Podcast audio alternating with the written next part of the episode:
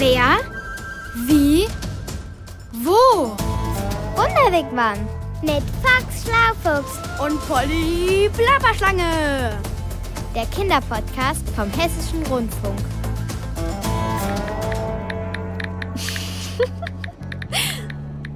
Na, so vergnügt, Polly? Mit wem chattest du denn da? Sei nicht so neugierig, Fox. Hast du etwa Geheimnisse? Nein, wie kommst du denn darauf? Ich will eben nur meine Ruhe haben. Das heißt, ich putze weiter allein den Wigwam und du bleibst mit deinem Pet auf deinem Lieblingskissen liegen. Genau, das mache ich. Na gut, dann putze ich eben alleine. Oh, Fox, das nervt gerade völlig dein Rumgeputze. Kannst du nicht irgendwas anderes machen? Was lesen oder deine Muschelsammlung leise sortieren oder schlapperplapper noch besser einkaufen gehen? Willst du mich loswerden?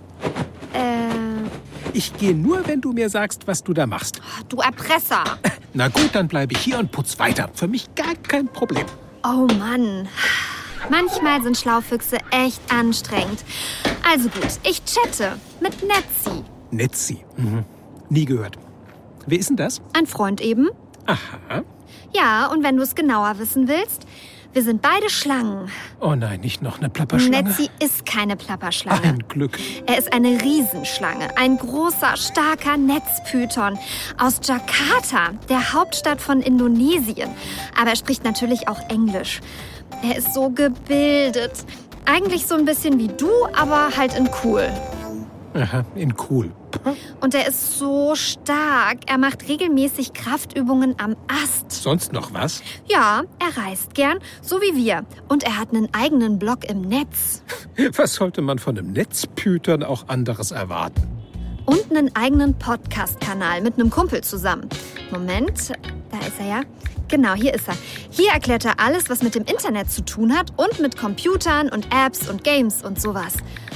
Ah, Schlapper die Klapper Netzi ist sowas von cool. Und woher kennst du diesen Netzi? Ah, lass mich raten, aus dem Netz. Klapper, Schlapper, nein. Wir sind uns letztens über den Weg gekrochen, also in echt, nicht im Netz, als wir mit dem Wunderwegwam in Frankfurt am Main waren. Ah, ich erinnere mich, als du diesen gigantischen Internetknoten besichtigt hast, wo so mega viele Internetdaten ausgetauscht werden. Genau da. Und Netzi hat da für eine Podcast-Folge recherchiert. So hat er das. Ja, die kann ich dir sogar vorspielen.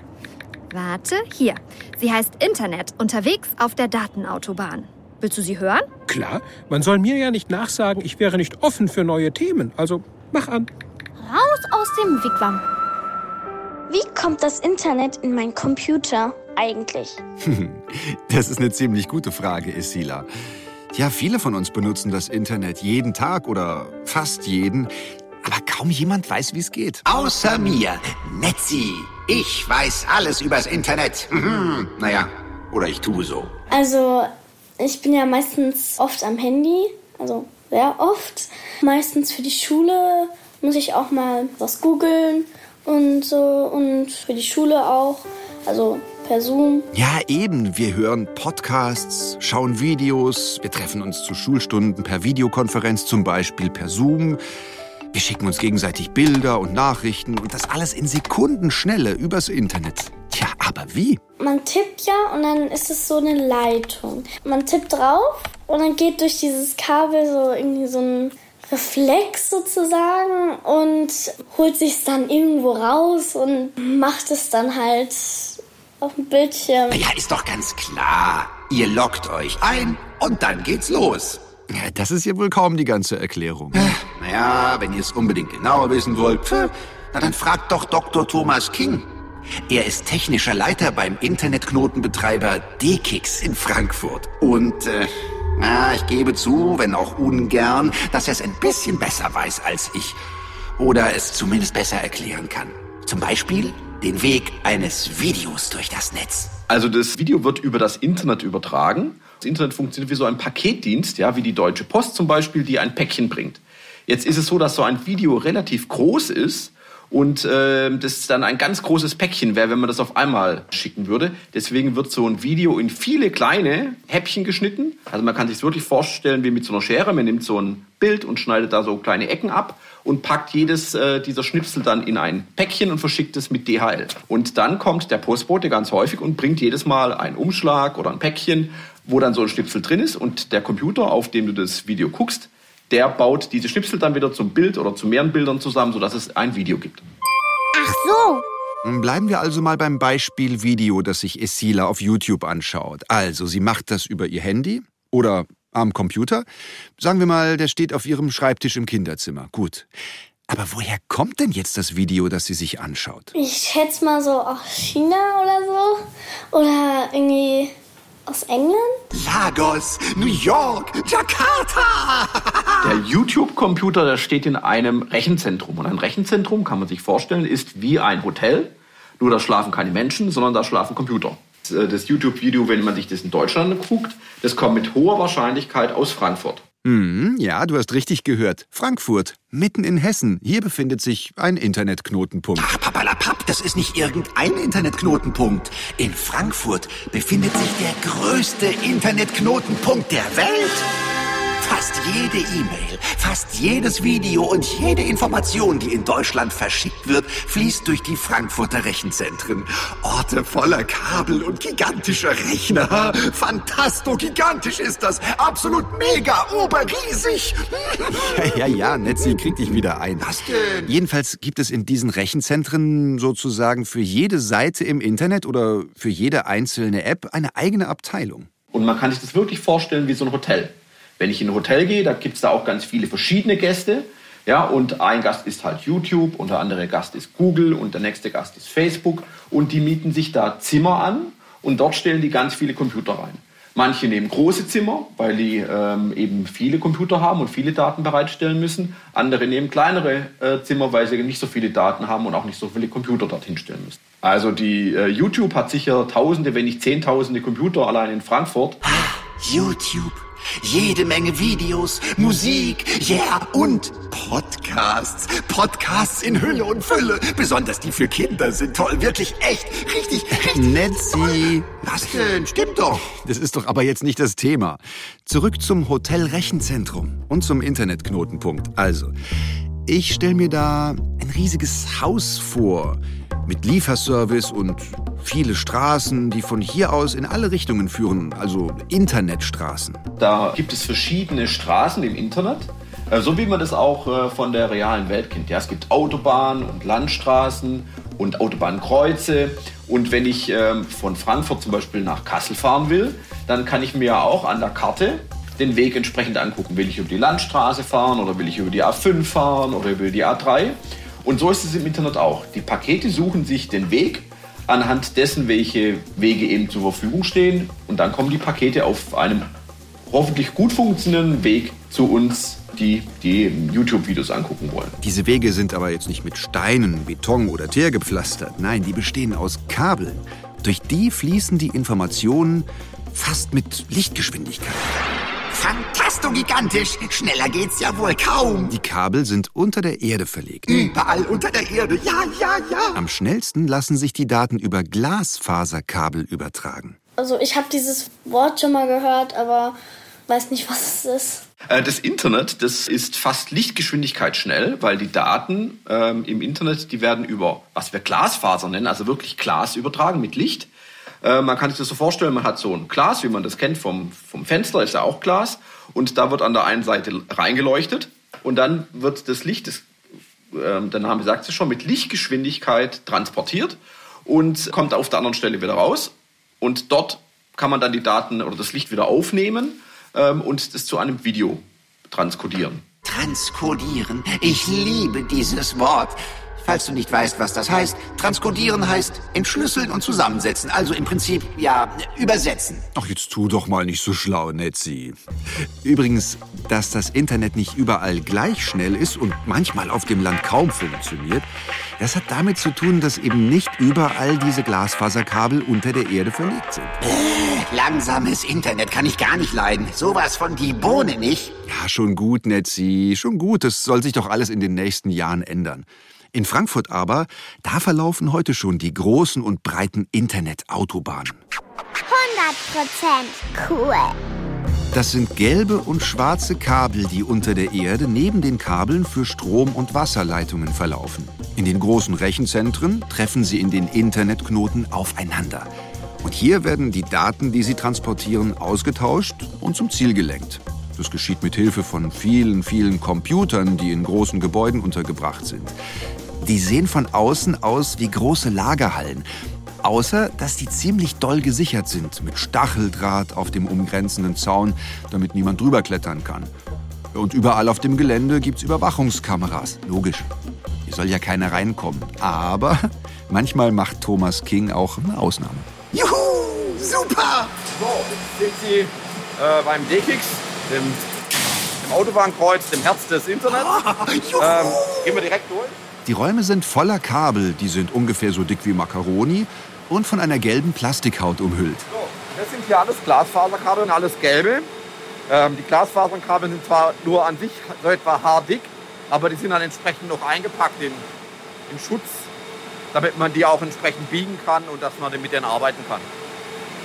Ähm, hier sieht man jetzt so einen Router. Das sind so schrankhohe Geräte. Ähm, und da gehen die verschiedenen Glasfaserkabel rein. Und wir sch- schalten die verschiedenen Glasfaserkabel zusammen und sind so die, das Autobahnkreuz ähm, der Datenautobahn. Das Autobahnkreuz der Datenautobahn. Hier laufen alle Daten durch. Fantastisch, gigantisch ist das. Ich liebe es. Da wird gerade die E-Mail drüber verschickt, da wird gerade die Google-Suchanfrage drüber verschickt, da wird gerade Facebook-Seiten drüber verschickt. Zeit, wenn es hier so blinkt, dann gehen hier immer Daten drüber und zwar 100 Gigabit oder noch mehr pro Kabel an Daten. Daten, ein Haufen Daten. Von morgens bis abends, die ganze Nacht hindurch. Und am nächsten Tag geht's wieder weiter. Absolut mega, oberriesig. Immer, immer, immer fließen hier Daten durch. Also jedes Mal, wenn es blinkt. Wirklich wundervoll. Hm.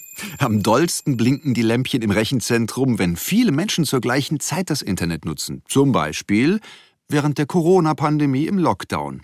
Unterricht, arbeiten, Sachen bestellen, Sport machen, alles im Internet von zu Hause. Klein und groß, jung und alt, ein Gewusel, sag ich dir, von Durchblick keine Spur, Geblinke überall, zu viel Chaos. Selbst für mich, Netzi, das netzfreundlichste Wesen auf diesem Planeten. Äh, Verbindungen stecken, Leitungen neu organisieren, ah, Kabelsalat. Also, wenn man sich so einen Schrank hier anguckt, ja, wo so hunderte von Glasfaser reinkommen oder tausende sogar, äh, da muss man schon ein bisschen mit System dran. Wir haben jetzt aber vor drei Jahren angefangen, dafür Roboter einzuführen, die nämlich dann auch nachts um drei oder am Wochenende äh, innerhalb von Minuten die Glasfasern zusammenstecken können. Wow, schlau. Roboter übernehmen also einen großen Teil der Arbeit, damit wir ins Internet können. Für die Schule, die Arbeit, zum Sachen suchen, Nachrichten verschicken, Videos schauen, chatten, Podcasts hören. Aber warum zur Hölle ist das hier so laut? Weil die Geräte an sich werden heiß, die werden gekühlt mit Lüftern und die saugen die Kaltluft an, um die äh, Geräte runterzukühlen und blasen drüben, da können wir gleich mal rumgehen, in den Warmgang, wie wir das nennen, blasen die Warmluft dort aus. Da hat es so Saunatemperatur. Also wir überwachen die Temperatur von den Geräten sehr genau. Äh, während die zu heiß schalten, die sich selber ab. ja, klaro, wusste ich natürlich. Das Internet funktioniert vor allem wegen der absolut mega oberriesig super Klimaanlagen. Die eine ganze Menge Strom verbrauchen. Jeder Klick, jeder Stream, jede verschickte Nachricht verbraucht Strom und treibt somit den CO2-Ausstoß in die Höhe. CO2 ist das Treibhausgas Kohlendioxid, das bei der Erwärmung der Erdatmosphäre eine entscheidende Rolle spielt. Also, ich dachte, wir geben nur CO2 ab, wenn wir irgendwie mit Flugzeugen oder mit Autos fahren oder so. Ja, nicht nur. 20 Suchanfragen im Internet. Sie verbrauchen in etwa so viel Strom wie eine Energiesparlampe in einer Stunde. Aber es wird ständig daran geforscht, wie die Internettechnik stromsparender arbeiten kann. Und es gibt Ideen, die Abwärme anderweitig zu nutzen, um CO2 einzusparen. Zum Beispiel, um damit die Büroräume zu heizen. Hm, super Idee. Ha, Es ist einfach fantastisch, absolut mega oberriesig. Das Internet. Also ich finde es total spannend, wie gut es funktioniert. Weil man muss sich ja vergegenwärtigen, dass das ein weltweites Netz ist, wo sehr viele tausend Leute daran arbeiten, dass es funktioniert. Und natürlich machen diese Leute auch mal was falsch oder es geht mal was kaputt. Und trotzdem funktioniert es. Ja klar, das funktioniert alles prima, alles wunderbar. Außer wenn mal der Strom weg ist, dann wird's ein bisschen problematisch. Rein in den Wigwam. Fantasto-gigantisch, was? Mega oberriesig. Netzi ist so irre gut drauf. Ich sehe schon, demnächst reisen wir mit dem Wunderwigwam nach Indonesien. Echt? Vielleicht. Aber Polly, dieser Stromausfall da eben am Ende. Was ist mit dem? Äh, Sind da nicht alle Internetdaten weg, wenn in so einem Rechenzentrum der Strom ausfällt? Nein, das wäre doch schlapperplapper Riesenmist. Also Foxy, du hast echt Wissenslücken in Sachen moderner Technik. Ja und? Ich lese halt lieber in Büchern. Also, du musst dir das Internet vorstellen wie Wasser. Es bahnt sich immer seinen Weg und wenn der Strom mal an einer Stelle ausfällt, wird es im schlimmsten Fall nur langsamer. Das ist eine gute Nachricht, oder? Na und ob? Schließlich sind die Daten sicher. Warte mal. Ich glaube, Netzi hat dazu auch einen Podcast gemacht über Datensicherung. Soll ich den mal suchen? Äh, Nee, ein anderes Mal vielleicht. Also in dem Podcast von Netzi eben waren doch schon ganz schön viele Informationen. Da muss ich erst mal drüber nachdenken. Äh, außerdem gibt's hier noch eine ganze Menge zu putzen. Putzen? Ähm, okay. Ja, ich muss noch dringend was mit Netzi besprechen. Du kannst ja schon mal alleine weitermachen. Dazu habe ich auch keine Lust. Lass uns lieber noch eine Runde rausgehen. Und damit ist dann auch Schluss für heute. Hau, Aber ich hätte da noch was. Polly. Na gut, genug geplappert. Ich bin fort. Bis zum nächsten Ort. Genau. Ciao mit Hau. Das war der Wunderwegwam Kinderpodcast Mit Box Schlaufuchs und Polly Plapperschlange. vom Hessischen Rundfunk. Diesmal von Carla Reiter. Du musst wohl immer das letzte Wort haben, Polly. Schlapperplapper, du sagst es, Foxy. Ciao.